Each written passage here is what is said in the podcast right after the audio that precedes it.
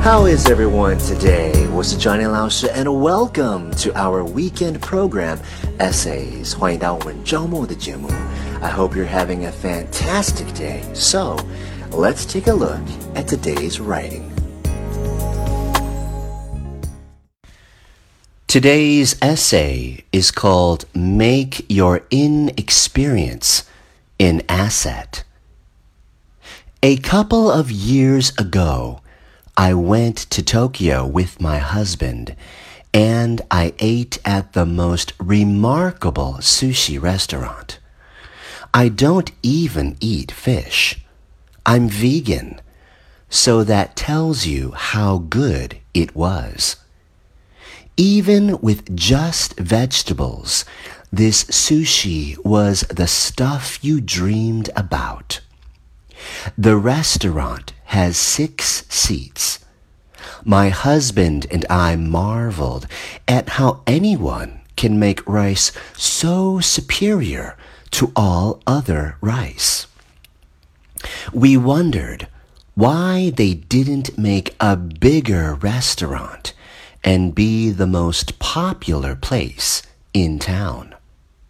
Our local friend explained to us that all the best restaurants in Tokyo are that small and do only one type of dish sushi or tempura or teriyaki because they want to do that thing well and beautifully. And it's not about quantity. It's about taking pleasure in the perfection and beauty of the particular. I'm still learning now that it's about good and maybe never done. And the joy and work ethic and virtuosity we bring to the particular can impart a singular type of enjoyment to those we give to, and of course, ourselves. By the time I got to making Black Swan, the experience was entirely my own.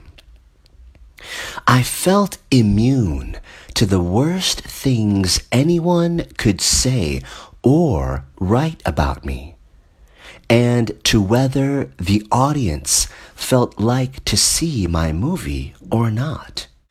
It was instructive for me to see for ballet dancers once your technique gets to a certain level. The only thing that separates you from others is your quirks or even flaws. One ballerina was famous for how she turned slightly off balanced. You can never be the best, technically.